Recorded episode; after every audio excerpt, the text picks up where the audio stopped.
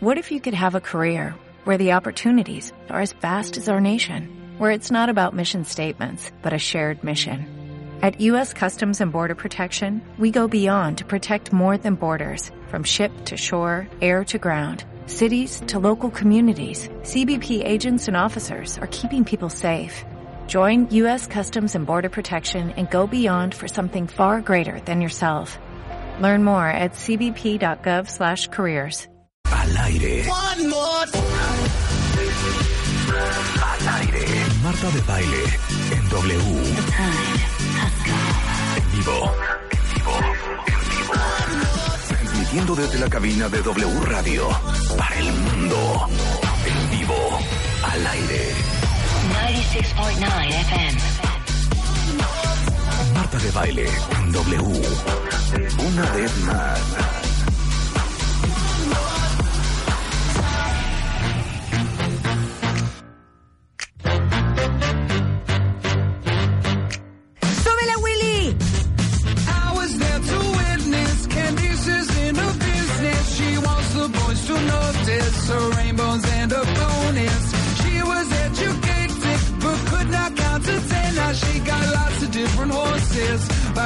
Different man. And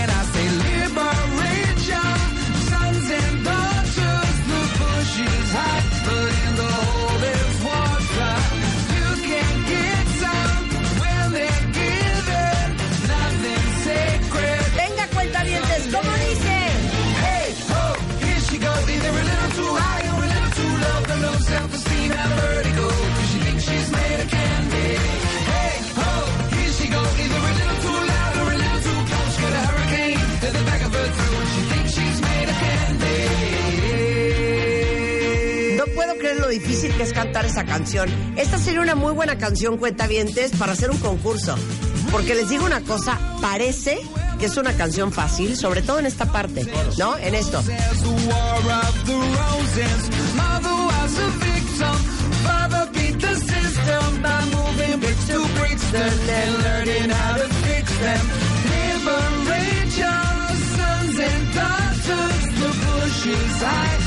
Pero el coro está infernal. A ver, ¿alguien de ustedes se la sabe? O sea, no pasamos del hey ho, ¿eh? A ver, súbele, Willy. Y dice... Hey, ho, here she goes, either a little too high or a little too low. Got low self-esteem and vertigo, cause she thinks she's made of candy. Hey, ho, here she goes, either a little too loud or a little too close. Got a hurricane at the back of her throat. She thinks she's made of Está cañón, ¿eh? Está cañón. Para ti está difícil porque de oídas parece que no. She's got a hurricane in the back of her throat. O sea, está cañón. Cañón. Amo esta canción de Robbie Williams, se llama Candy. Se llama Candy, ¿no? Candy. Candy. Muy bien. Oigan, cuentavientes, qué nervios estamos. Miren, estamos nerviosísimos. ¿Por qué? Tantas cosas el día de hoy. Bueno, de entrada, eh, bueno, hoy tenemos a Mario Guerra. Vamos a hablar de por qué tu ex no se va de tu vida. No, bueno. ¿Qué tal? Y entonces tú juras que no se va de tu vida porque todavía muere por ti. Claro. Y a veces no se va de tu vida simplemente porque le duele apagar esa vela. Y porque No. es un perro y quiere Y seguir a veces ahí. no Claro, se y quiere de- su velita No, prendida. Perdón. Y, quiere también- su fan. Y a veces no se va de tu vida, perdón, también porque ahí andas tú, ahí también jiringueando. Exacto. Contestando Bueno. el teléfono, de pronto mensajitos. Es sea, más, no nos voy a postear una cosa padrísima ahorita en Instagram que leí el otro día. Espérense, ¿saben qué dice? Eh, Y dije, claro, tiene toda la razón. La vida es tan sabia, tan sabia. Oigan esto, por favor. Dice, dice, dice, a veces toma perder por lo que te estabas conformando para recordarte lo que realmente te mereces. uf, claro. ¿No es una joya? Hace sentir Ahorita lo voy a postear. Ponlo de una vez. Es que ahorita lo voy a postear. Porque no te andan haciendo güeyes, la neta. Exacto. Bueno, Punto. ¿qué más tenemos el día de hoy? Bueno, tenemos a el doctor Eduardo Cerda, lo que tienen que saber sobre el gluten y esta enfermedad que cada vez es más común, que es la enfermedad celíaca. Que muchas veces. Y como hoy todo es gluten free Ajá. y entonces el trigo entenderlo. a muchos nos cae muy mal, vamos a entender, neta, cómo saber si tú tienes un problema con el gluten y si eres celíaco y ni te has dado cuenta. Exacto, porque, hay gente puedes que ser pasa- celíaco y no darte y cuenta. no darte ¿eh? cuenta. Hay gente, yo tenía una amiga que pasó como 15 años o 20 comiendo y vomitando y este con alergias y todo este rollo y le descubrieron apenas que era celíaca. Nada con gluten. Se muere si come algo con trigo, ¿eh? Bueno, Bueno, pues igual tú, ¿no? Yo, a mí Ah. el trigo me cae fatal. Pero no solo es el trigo, hay que nos va a explicar muchas cosas más el doctor eh, Cerda. Cerda. Enrique Cerda. Cerda. Qué fregón. Porque aparte te dijo, No me gustaría apellidarme cerda. ¿no? No. ¿Alguien de ustedes se apellida cerda? Así, Mónica Cerda. Gordillo. Como Sí. dice. Rebeca Gordilla. Yo prefiero No. Cerda, Ismael Gordillo. Marta Cerda. Marta Cerda. Cero me se me hace padre ese No se apellido, escucha ¿eh? feo. Prefiero a Mónica Galindo. Mónica Galindo, qué estúpida eres. Eso es lo más ochentero que he oído en mi vida. Mónica Galindo. Pero sí sabes, ¿no? Sí, obvio. Ay, bueno. Sí, obvio. Ay, sí. No, no entendí, Rebeca. es un albur. Obvio. Juré que no ibas a ir a trabajar, man. Andas mal de la garganta, ¿verdad? Te mando besos. Sí, Marisol. Ando, miren, Moqueo, moque, moqueando, o sea, tosiendo. Tú ya estás mejor, ¿no? Yo ya un poco mejor. No, Lo que yo pasa estoy. es que, Marta, además de la gripa y además de las anginas y todo, Sí.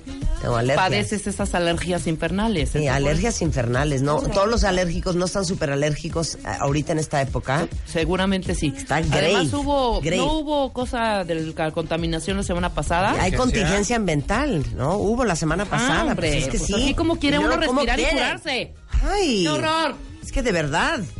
Ay, y luego el debate. Bueno, y luego en la noche es el debate. Dios mío. Hoy en la noche desde Yucatán a las 9 en punto de la noche Toda la buena es el debate entre los candidatos a la presidencia. Y va a ¡Bravo, moderar Gaby Marketing. Yo estaría vomitando de nervios. Sí, no, imagínate. Lo de menos es hacerle preguntas buenas. Lo demás es controlarlos. Si Claro. se te ponen locos, si desobedecen, si se Sí pasan puedes de decir, tiempo. momento, Así de- señor Mid. Si me permite, eh, candidato, si, me, si me permite, Andrés Manuel López Obrador. Andrés, todavía no es, su turno. turno en algún momento para poder Qué usted difícil, tomar la, ¿eh? la, la- Le mandamos un beso hasta Mérida, Yucatán a Gaby. Te va a ir súper bien, Hoy la vamos a ver en la noche, último debate entre los candidatos a la presidencia de la República a las nueve en punto de la noche. Y les digo una cosa, eh, lo que hicimos la semana pasada que tuvimos a José Antonio Mid y a Ricardo Anaya en el programa porque Andrés Manuel López Obrador, Pues no ha querido. es que no, no quiere a ningún ¿Será lado, de ¿no? no a querer o de más bien es como su estrategia? Yo creo que, bueno, muchos dicen que es su estrategia, que no quiere ir porque si va, habla de más y luego se mete un balazo Hombre, en el pues pie. que venga y cantamos. Ya. Exacto, que venga y cantamos. Cantamos sus propuestas. Si quieren, no le hacemos ninguna pregunta fuerte a Andrés Manuel López Obrador. Andrés, te estamos esperando, Andrés. Hoy te estamos aquí esperando. Ven, ven, ven a la cabina. Ven, ven, ven, con la de baile. Ven a la cabina que Martita te va a entrevistar. Bueno, Mira, por, que no venga, pero por lo menos le hemos de caer bien, porque está bien bonita esa canción. exactamente, esa canción. No cualquiera la le verdad. hace esa canción. No, cualquiera, no perdóname. cualquiera te compone eso, mira. Ad-lib, ad-lib. Exactamente, está mejor que sus creativos de las de, campa- de las campañas publicitarias. Bueno, lo ¿A que no? quisimos hacer la semana pasada con José Antonio Midi y con Ricardo Anaya es que tuvieran ustedes oportunidad de escucharlos, haciendo preguntas eh, que eh, elaboramos aquí, pero muchas preguntas que también ustedes postearon en redes y que de verdad tuvieran tiempo de escucharlos de escuchar cuáles son las propuestas, qué piensan, qué opinan, qué sienten, eh, de, de- de sentirlos, de calar su personalidad, sus niveles de experiencia. Eso es lo que hicimos la semana pasada y tuvimos una hora veinte minutos a cada uno de ellos en el programa.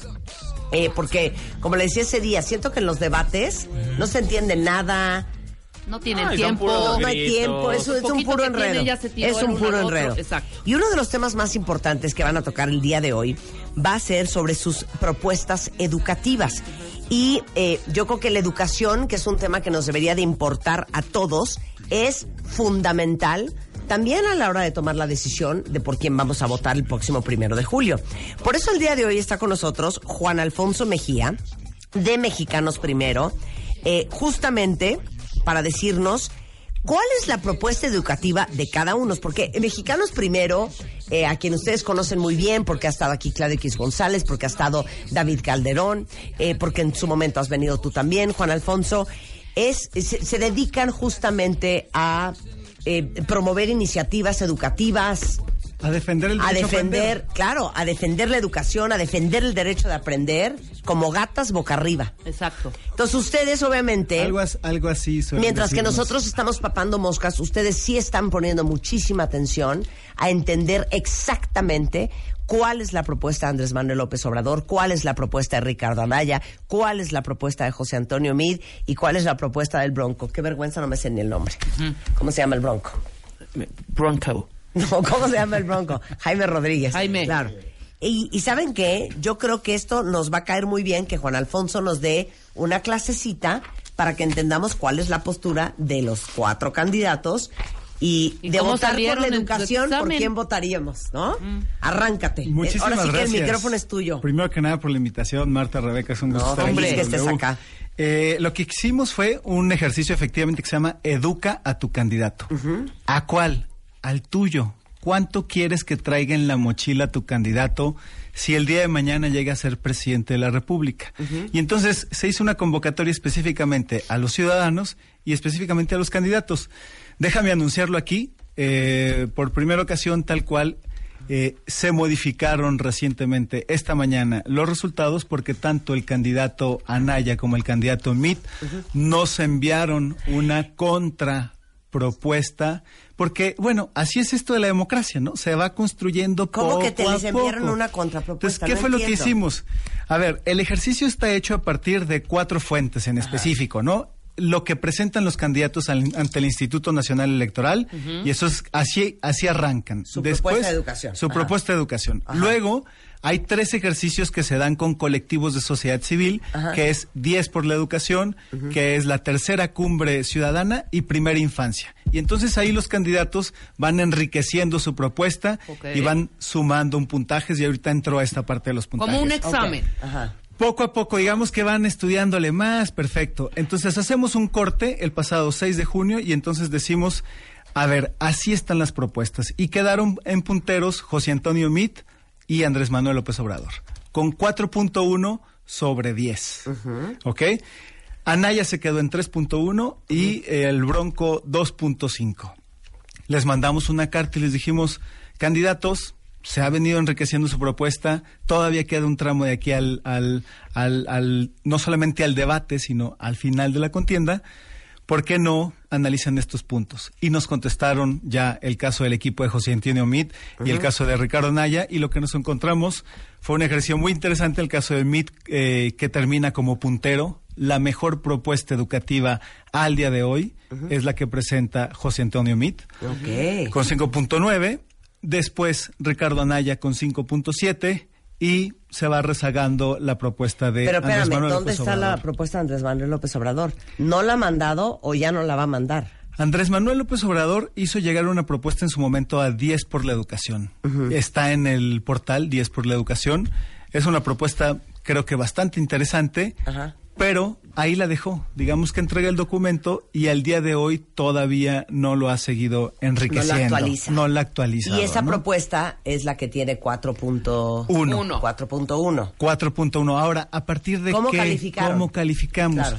Hicimos un estudio en febrero que se llama La Escuela que Queremos y son 17 políticas públicas, 17 políticas públicas que te hablan de cuál es la evidencia, qué dice la evidencia nacional e internacional de cómo puedes hacer de la educación un motor de transformación social. Entonces tomamos esas 17, digamos que las calcamos sobre las propuestas educativas de cada uno de los candidatos y entonces en muchos de ellos hay grandes vacíos, en otros todos hablan de lo mismo, en algunos se menciona. Entonces, de 17 políticas públicas nos dimos cuenta que en esa visión más integral, pues solamente algunos candidatos tocaban ciertos puntos. Ahora, esto es totalmente objetivo e imparcial. 100% objetivo y cuando van a Mexicano no tiene, digo, Mexicanos primero no tiene tendencia hacia Mido, hacia Naya o hacia AMLO o hacia el Bronco. Mexicanos primero tiene agenda. ¿Cuál es la agenda? El derecho a aprender de claro. los niños. Esa es la agenda. ¿Cuál es el candidato que gane? El que decida la ciudadanía.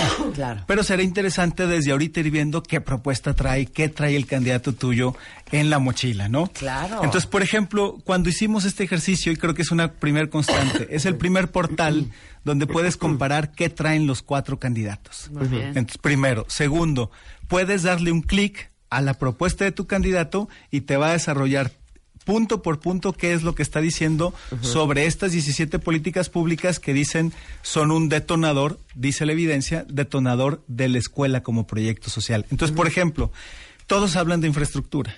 ¿Por qué? Porque durante mucho tiempo en México la escuela ha sido ladrillos. Y eso creo que es demasiado común para, para todos. O dos, todos dicen hay que invertir más en educación, pero no dicen necesariamente dónde, dónde, cómo. cómo y por qué, claro, Así es. claro. Entonces, todos tienen un proyecto educativo demasiado dadivoso, gastalón. Entonces, creo que la primer conclusión que te arroja eh, Educa a tu candidato es no hay, no hay necesariamente una visión sobre para qué quieres la educación y luego qué rol tiene la escuela.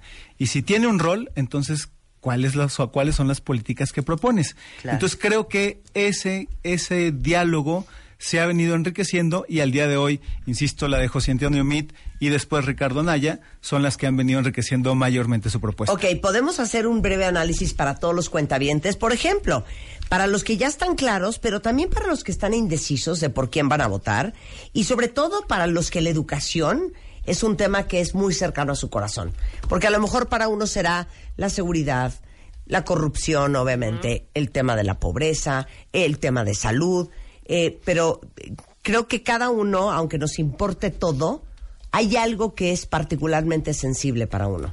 Para los que es particularmente sensible el tema de la educación, danos un análisis de cada uno de los candidatos y sus propuestas. Voy a irme de lo más sencillo quizás. Ajá. ¿Qué trae el Bronco en su mochila? El Bronco trae específicamente la parte de descentralización, mayor descentralización del sistema educativo. Quiere, eh, que los eso? estados Ajá. vayan definiendo cada vez más qué les toca en cuanto a educación. Pero tiene la parte de la idea, pero no te dice cómo. Porque desde 1992 está descentralizado el sistema educativo. Es decir, la responsabilidad está en los estados, en el gobernador.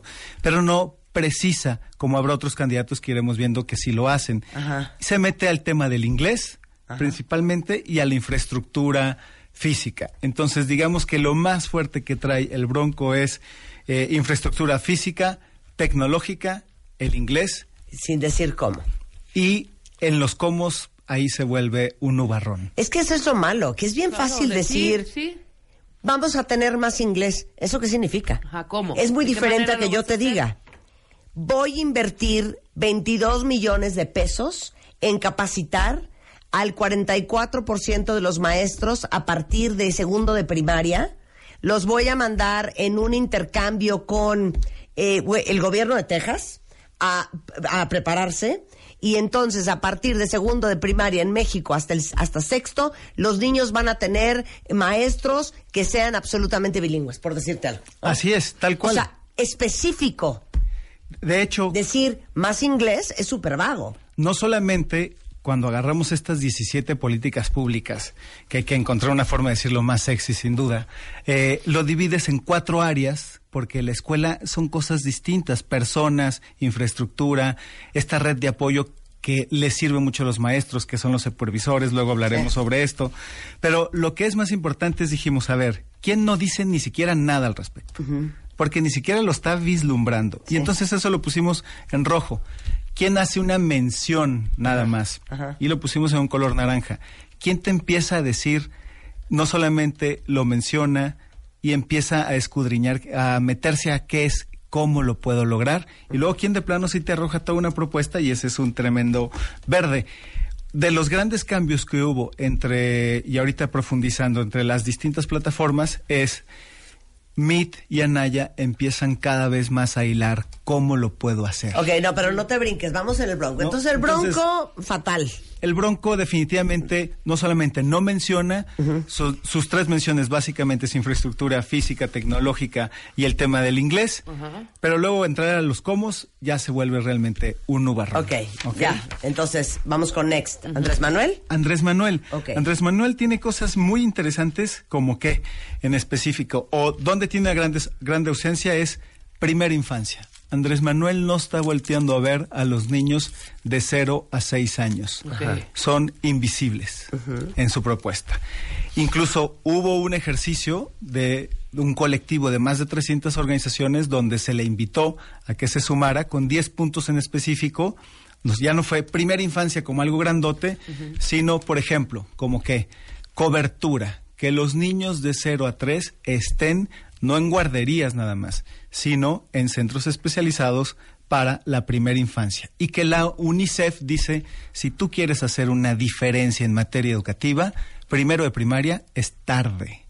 Donde te tienes que concentrar es de 0 a 6. Y no es, insisto, guarderías. Claro. Entonces, se hace un ejercicio de esta naturaleza colectivo, se invita a todos los candidatos, Andrés Manuel fue el único que no, no asistió. Entonces, y todavía en su propuesta adolece esta parte. No existe una propuesta específica para niños de 0 a 6.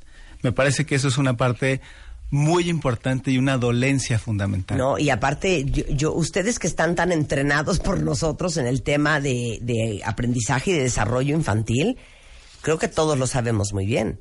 De entrada, que los primeros seis años en la vida de un niño son tan determinantes que la alimentación, por ejemplo, que no hiciste en los primeros seis años, ya no es Claro. retroactivo.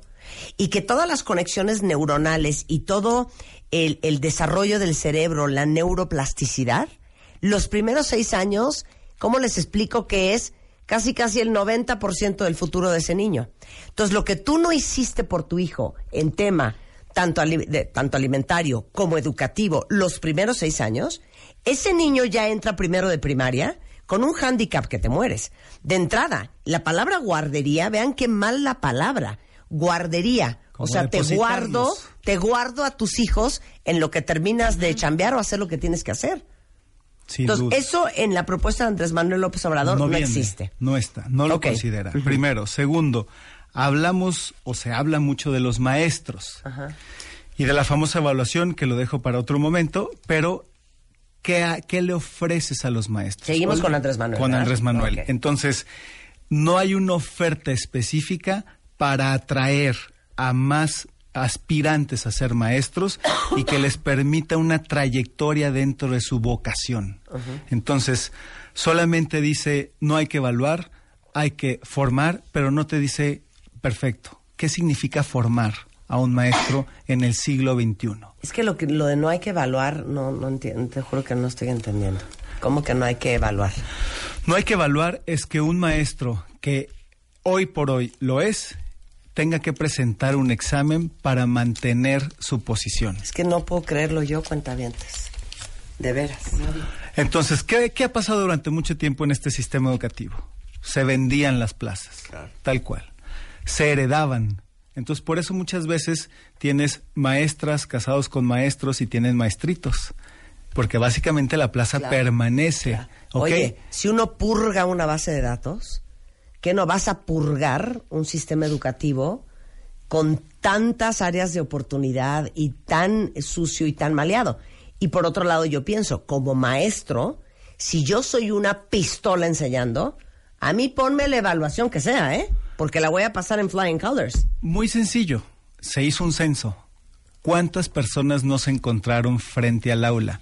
298 mil personas frente al aula, que son esta figura de comisionados o que ya habían muerto, que no estaban en la escuela donde los estaban buscando. Y, eh, Y- y si- eso fue en el siguen recibiendo 2013. dinero. Y Ajá. claro, y se les seguía pagando. Ahora, es bien importante esto y decirlo a través de tus micrófonos. Ay, entonces satanizas a los maestros. No. El problema es que estás satanizando a muchos que tienen la vocación docente por unos cuantos. Claro. Ese es el problema. Por supuesto. Porque hay un millón doscientos mil maestros y que México tiene excelentes maestros, Marta y Rebeca. Excelentes. No, sí, totalmente. Claro. Pero se los llevan de corbata unos cuantos que negocian esas plazas, Claro. que venden esas plazas y que si tú eres una excelente maestra, pero no me caes bien y yo soy el líder sindical, ahí te vas a ver. Entonces Andrés Manuel López Obrador dice no a la evaluación, sí a la formación.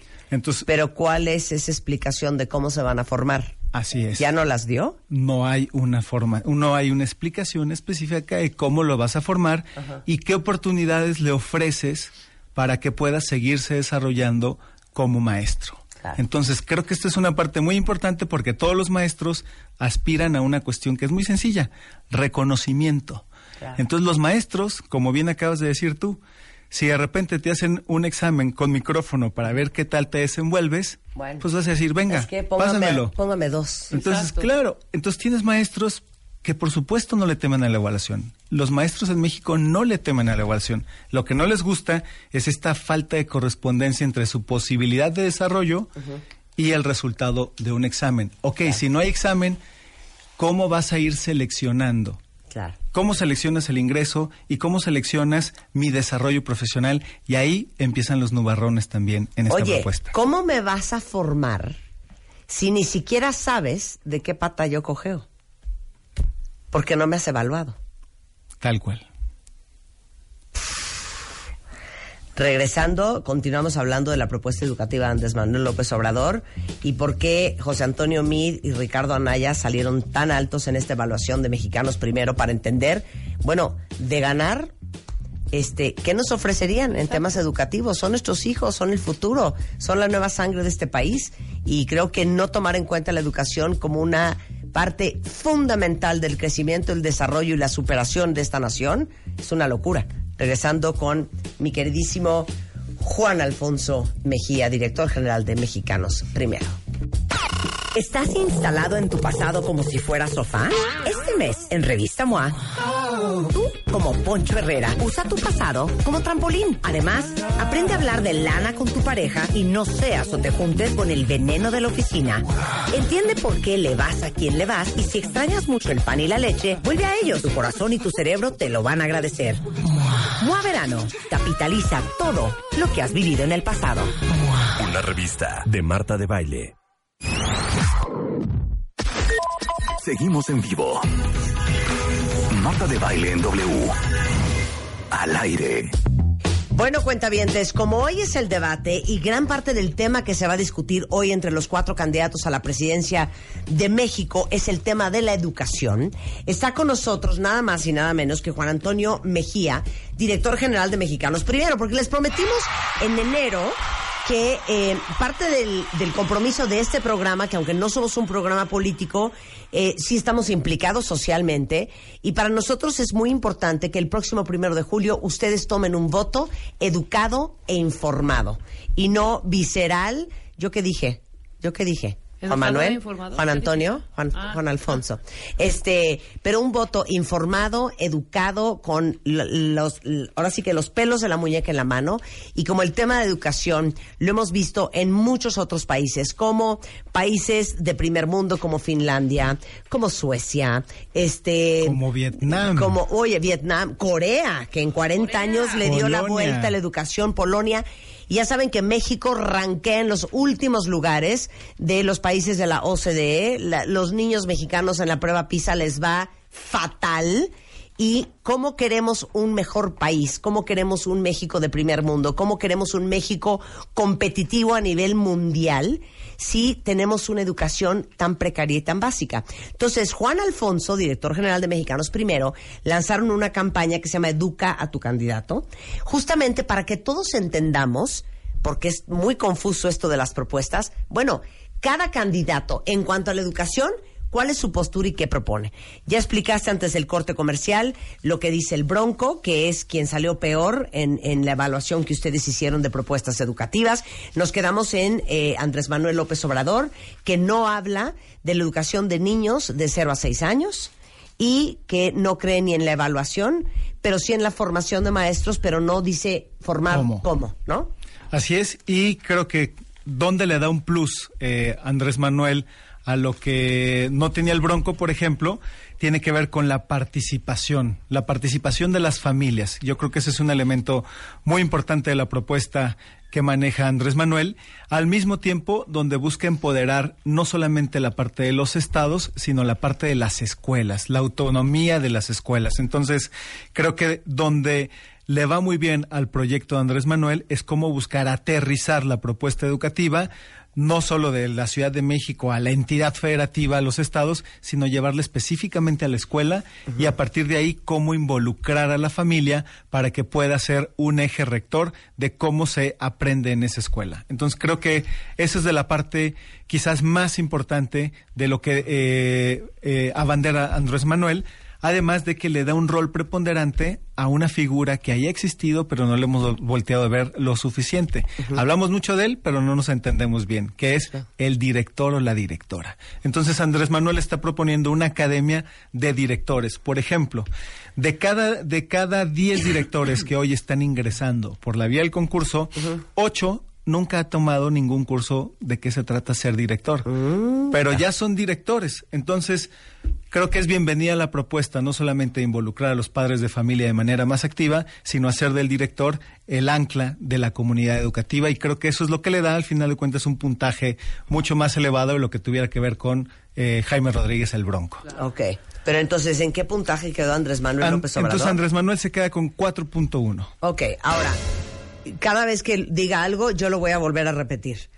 Eh, mexicanos primero, no tiene sesgo, es imparcial, es objetivo y el análisis que ustedes están haciendo es basado no en el candidato, sino en su propuesta educativa. Punto y se acabó. Punto. ¿Ok?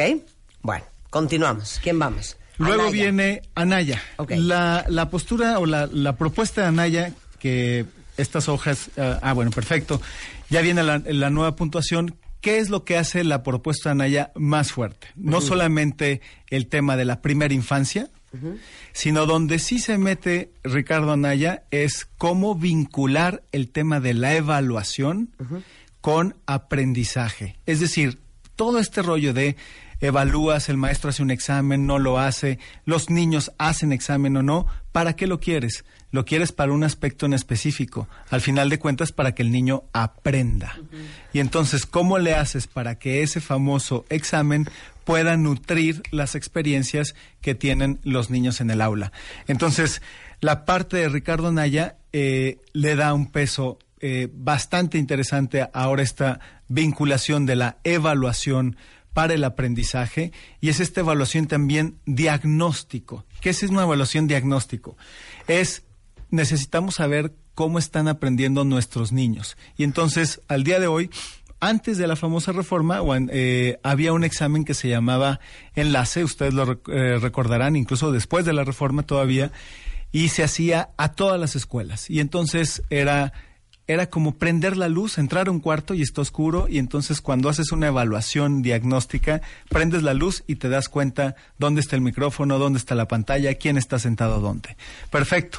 Entonces, a lo que se está metiendo Anaya es a decir, ¿cómo podemos hacer para vincular esa evaluación diagnóstica con saber si el niño está aprendiendo y puede mejorar? Y entonces hace una propuesta que es, en lugar de que se evalúe a los de tercer año y sexto, se evalúa a los de segundo y quinto. ¿Por qué? Porque tal y como está organizado nuestro sistema educativo, tiene cierta forma de aprender de primero de primaria hasta tercero y una forma de aprender de cuarto a sexto. Entonces dice Anaya, evaluémoslos un año antes para saber el año que viene si eso sirvió o no sirvió Claro. y el aprendizaje es pertinente o lo que los maestros están diciendo quizás no es la mejor forma. Para dar un dato de que esto es de evaluación pertinente, ahorita que hablábamos de Vietnam, los arroceros, los niños arroceros de Vietnam tienen mejores resultados que los hijos de los gobernadores, de los subsecretarios, de los secretarios que viven en bosques de las lomas. O sea, lo que quieres decir es que la educación pública en Vietnam es mejor que la educación privada en México. Fácil. Así de sencillo. O sea, es que, es que dices eso y yo creo que todos los que somos papás nos queremos tomar un bote de cloro, básicamente, porque dices, oye, estoy haciendo un esfuerzo sobrehumano por pagar esa colegiatura los que tienen a sus hijos en escuelas privadas.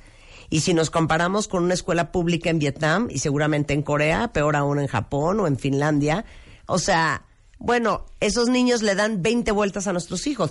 Y a mí lo que me trauma es que hoy estamos en el 2018.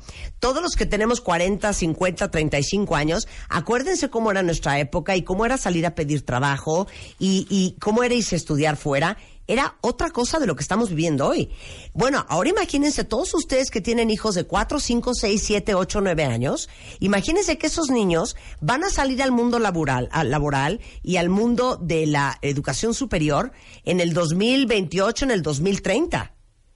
Esos niños, sus hijos, van a competir por los trabajos no con los niños de Veracruz y de Mérida y de Oaxaca y de Acapulco. Van a competir con niños de la India, de Estados Unidos, de Corea, de Finlandia, de Suecia. ¿Cómo los estamos preparando para el futuro? Pensando que, como dice Vidal Schmil, la chamba de un papá es preparar a tus hijos para vivir sin ti. Porque obviamente, si tu hijo tiene 45 años y sigue viviendo en tu casa Hay y lo sigues teniendo que mantener, bueno, queda más que claro que algo hiciste terriblemente mal. Sin duda. Y, y quise agarrar Dios el ejemplo mío. de Vietnam, porque siempre dicen, no, bueno, es que si comparas a México con Noruega, con Finlandia, Vietnam, México tiene ocho veces la economía que Vietnam.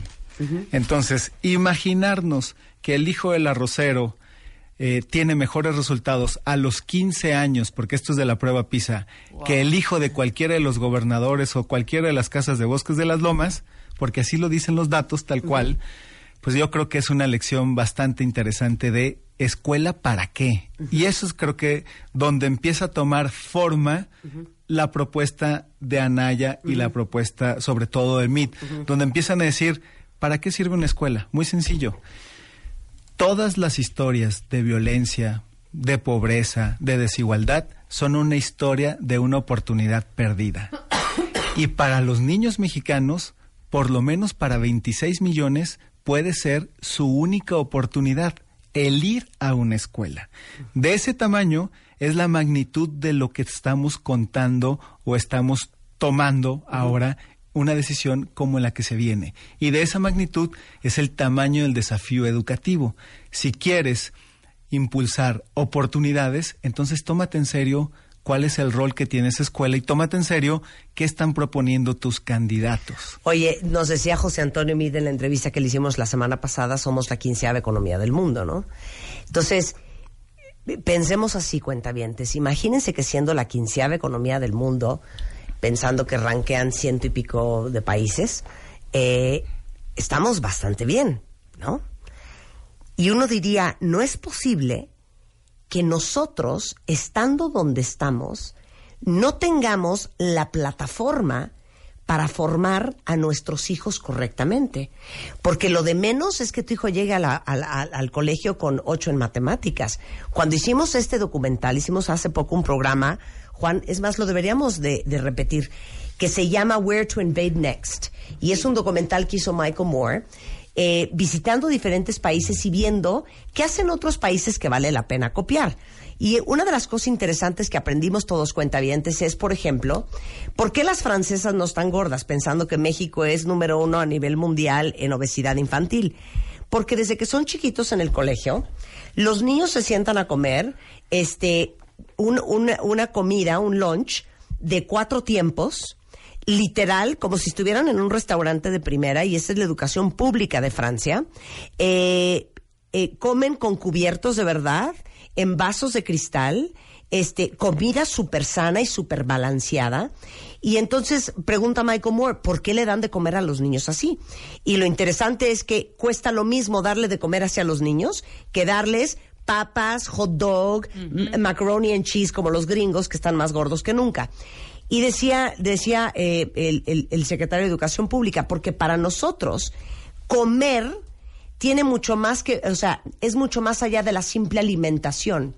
Es un tema cultural, es un tema de tu relación con la comida, que al final, si eso lo hacemos bien desde el principio, no vamos a tener un problema de salud cuando todos estos niños crezcan y sean adultos, cosa que tenemos hoy en México. Diabetes 1 este, infantil a nivel mundial, los niños están más gordos que nunca, eh, tenemos niños infartados a los 12, 13 años, es un problema de salud pública. Y por otro lado, eh, eh, ponen el ejemplo de eh, Japón, que aquí en los colegios, y nos los, nos los platicó Carlos Casuga, cuando quieres castigar a un niño, ¿qué haces? Pues que salga a barrer el patio en el recreo. No va a jugar, va a limpiar y va a barrer y ese es su castigo.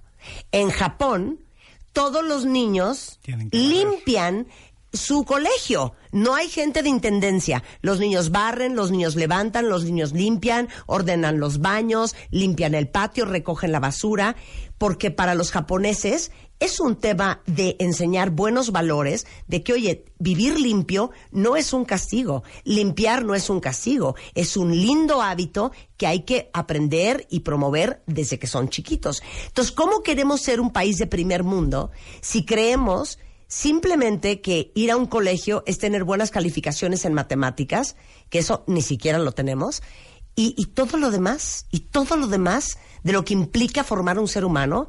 Hoy pasamos gran parte de nuestro tiempo, todos los que estamos en medios de comunicación, los padres de familia, tratando de formar mejores ciudadanos, de no tires basura, no seas corrupto, ten mejores valores, no robes, este si no es tuyo es porque es de alguien más, deja las cosas en su lugar, respeta el medio ambiente, porque no tenemos esa formación desde que somos chiquitos.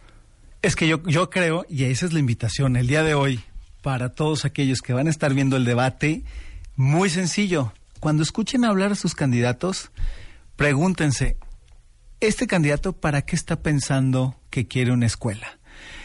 Y ahorita, en- al escucharte, eh, que no tengo más que aplaudirte, diría, mira, Marta tiene súper claro por lo menos dos cosas. Uno, la escuela es un igualador social. Y las escuelas que hoy tenemos, en lugar de acercarnos, nos están separando. Y eso es algo irónico. ¿Por qué? Porque tienes escuelas para pobres y algunos padres creen que porque mandan a sus hijos a escuelas privadas, tienes escuelas para ricos. Aquí hay un primer dato. Padres, madres de familia. La solución de este país no solamente es la educación, sino es la escuela pública. Es una cuestión de aritmética. En México, de cada 10 niños, 9 están en una escuela pública. Primero. Segundo, no solamente es un igualador social, entonces por eso quieres que tengan las mejores escuelas, las escuelas públicas, en donde en las zonas más desfavorecidas, sin duda ahí debe haber las mejores escuelas. Pero hay una segun- un segundo punto. ¿Escuelas para qué? Para la libertad, para ser ciudadanos libres. No es para el 9 o para el 10, es qué tipo de formación le estás dando, retomando el ejemplo de Japón. Te está diciendo, el patio que está allá afuera es de todos. Y si quieres que esté limpio, nos corresponde a todos. ¿Eso qué quiere decir? El Metrobús, a lo mejor no nos subimos al Metrobús con la suficiente frecuencia, pero eso no quiere decir que no nos deba de, de, de ser de nuestro interés en qué condiciones está el Metrobús, si llega a todos los lugares donde se necesita. Lo público es de todos. Entonces, a la pregunta de quién es la educación pública, de todos nosotros. Claro. Y creo que en la medida en que nos vamos involucrando en proyectos como Educa a tu candidato, entonces vas diciéndole al candidato, yo te ayudo. Yo te ayudo a que vayas profundizando en una propuesta, como en el caso de Ricardo Naya, donde hace esta vinculación de si necesito hacer una evaluación de diagnóstico y llevarla a ver qué está aprendiendo el niño. Claro. Oigan, no nos vayamos lejos. Cuando nosotros hemos tenido aquí a Hazel Blackmore de Comexus, que es la organización, el- el- la liga entre Estados Unidos y México, que son quienes dan el- una de las becas, eh, eh, digamos que más generosas que existen, que es la Fulbright, eh, que de hecho mide es Fulbright. Eh, cuando hemos hablado de irse a estudiar al extranjero, cuando hemos traído embajadores de otros países, hablar de cómo te puedes ir a trabajar a otro lugar, cuando vino el embajador de Australia y todos ustedes súper interesados, yo creo que ustedes lo tienen muy claro. El esfuerzo que ustedes han hecho por conseguirse su beca, por buscar una mejor educación, por buscar un lugar para hacer una maestría y un doctorado, por encontrar ese lugar a lo mejor en la UNAM. Y ustedes saben que es un via crucis para muchos estudiantes y para muchos profesionistas lograr lo que muchos de ustedes han logrado solos.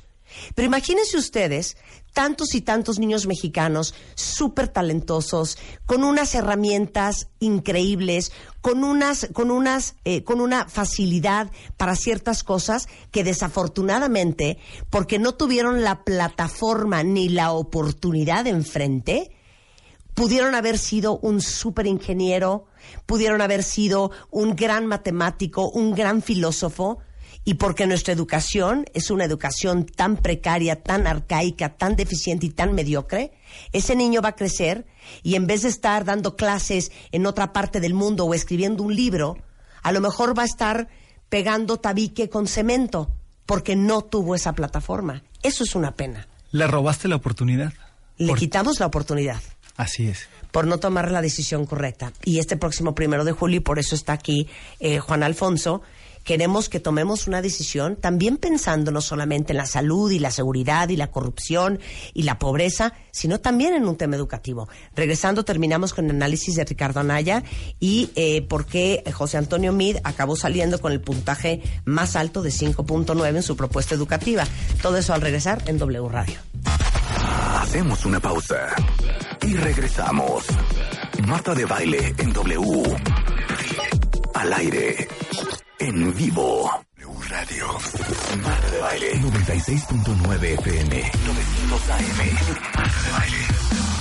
W Radio.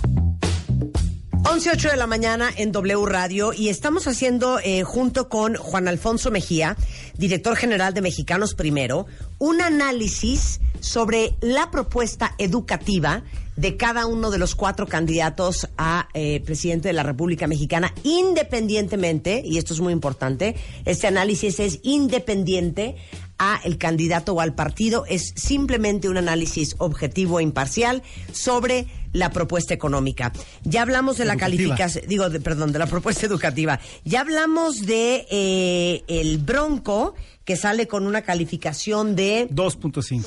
eh, hablamos de Andrés Manuel López Obrador, que salió con una calificación global, su propuesta económica, digo, educativa, ah, que la madre. Es que estaba leyendo una cosa de economía ahorita. Eh, su propuesta educativa de 4.1. Ya hablamos de la calificación global de propuesta educativa de Ricardo Anaya, que es de 5.9. Y eh, sale... ¿estoy bien? 5.7, Ricardo 5.7. Anaya.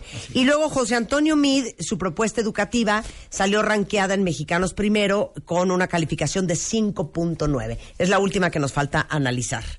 Efectivamente, lo que hay en la, en la plataforma de eh, José Antonio Mit, primero que nada hay una visión más integral. Entonces empieza a tener una idea mucho más clara de cuál es la función social de la educación y a partir de esto, cuál es el rol que tiene que jugar la parte de la escuela. Y en la parte de la escuela se concentra eh, mejor que otras propuestas en las personas. No solamente en esta parte de la primera infancia, sino la propuesta de esta coalición que encabeza José Antonio Mit empieza a ver ¿Qué le pasa a aquel que aspira a formar parte del servicio profesional docente? No solamente al que ya está, que es maestro, sino aquel que quiere ingresar. Y entonces desarrolla propuestas mucho más concretas, mucho más específicas, que van hablando no solamente del ingreso, de la promoción, insisto, ¿qué le va pasando a todo aquel que quiere desarrollar su vocación? Eh, Ejemplos. Ejemplos muy específicos. Tiene una política más. es- vamos a tener un déficit sobre maestros eh, en algunos años. Porque el tema de las jubilaciones, digamos que alcanzó a este país. Y en el tema de los docentes no es una excepción. Entonces vas a necesitar atraer a nuevos jóvenes que estén dispuestos a ingresar al servicio profesional docente.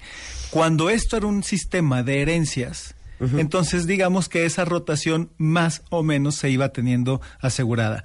Pero ahora que el tema de evaluación, haz un concurso, prepárate, síguete formando para mantenerte en este sistema, entonces eh, se empieza a ver un déficit a la vuelta de la esquina y José Antonio Mit, o la propuesta de esta coalición, sí empieza a poner el punto sobre la ley para ir viendo qué tipo de estrategias tiene que hacer para atraer a un segmento de eh, nuevos interesados y luego cómo los tiene que ir preparando para mantenerse dentro del sistema.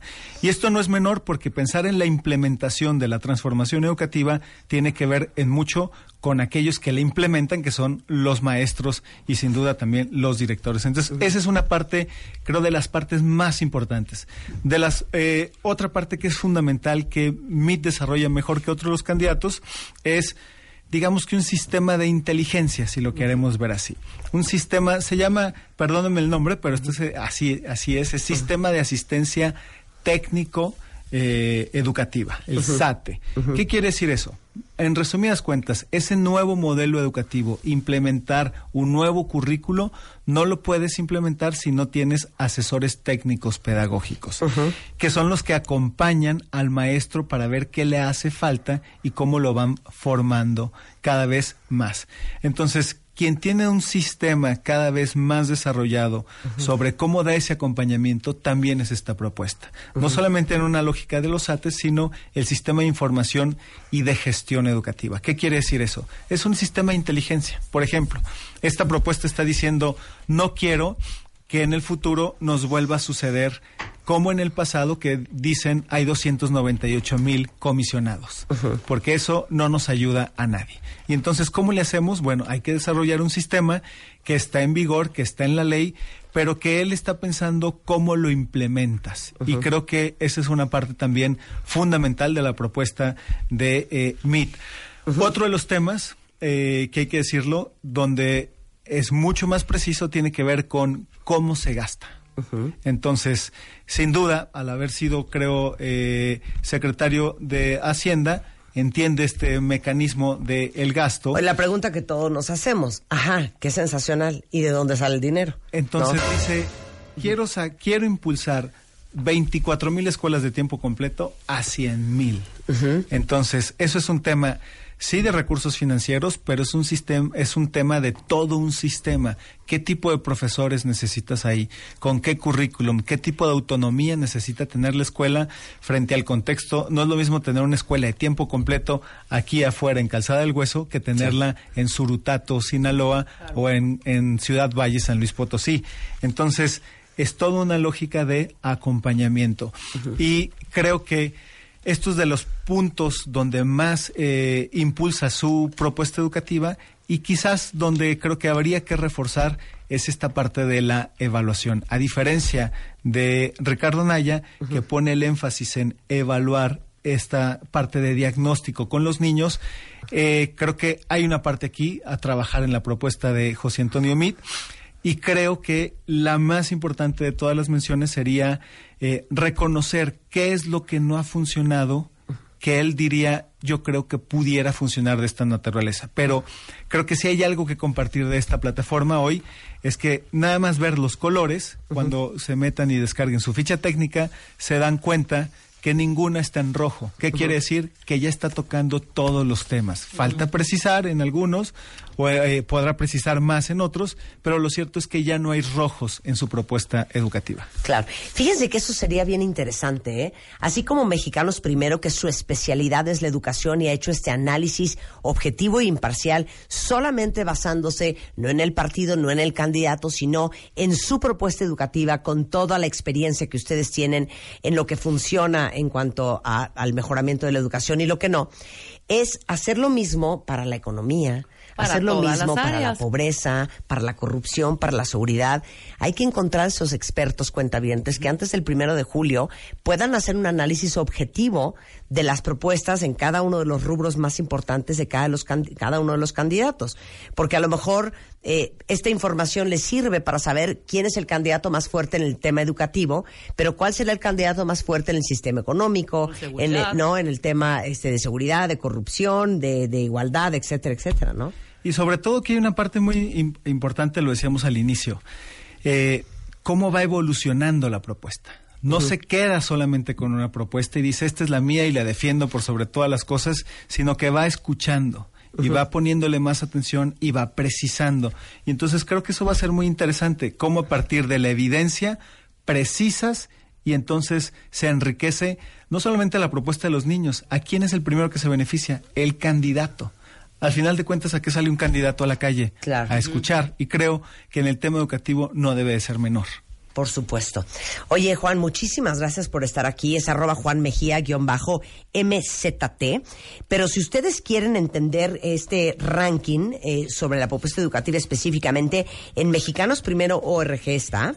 El hashtag es... Educa a tu candidato. Exacto. ¿Y, y, y qué les recomiendas que vean? Y hay una página en específico, educaatucandidato.org, y los invito a que vayan a la a segunda, tercer pestaña, y ahí se van a encontrar cuál es la puntuación de los candidatos, de los cuatro, y cada candidato le pueden dar un clic, dice ver propuesta. Claro. Y ahí va a salir toda la propuesta de qué es factible y qué no es factible de lo que están hablando los Eh, es que eso a mí, se, se los juro, cuenta, a mí me trauma. A mí me trauma porque eh, si ustedes van a votar por Andrés Manuel López Obrador, o van a votar por Ricardo Anaya, o van a votar por el Bronco, o van a votar por José Antonio Mid, no importa por qué van a votar. Pero yo les apuesto a que si nos, si nos hicieran un examen a cada uno de nosotros, así de, ah, ¿por quién vas a votar, Rebeca? Inventa. Sí, por el bronco. Eh, sí. Ok. ¿Cuál es la propuesta de seguridad del Bronco? Exacto. Que O sea, sí. Se los juro que está muy cañón que no podamos explicar Que le vamos a echar las manos ni a los justificar por qué estamos votando por quien estamos votando, porque la verdad No es sabemos. que estamos medio a ojo de buen cubero. Tenemos que saber qué estamos decidiendo antes del primero de julio. Esa es mi obsesión. Y siempre decimos, es que la educación es muy importante. Perfecto. Entonces, aquí está una plataforma para que veas qué tan importante es para ti y que entonces te lleve a tomar una decisión. Eh, claro, claro. No, eso está muy fuerte. Muy hay, que, hay que armar ese programa. Gracias, Juan. Muchísimas Un placer gracias a tenerte aquí ustedes, como siempre.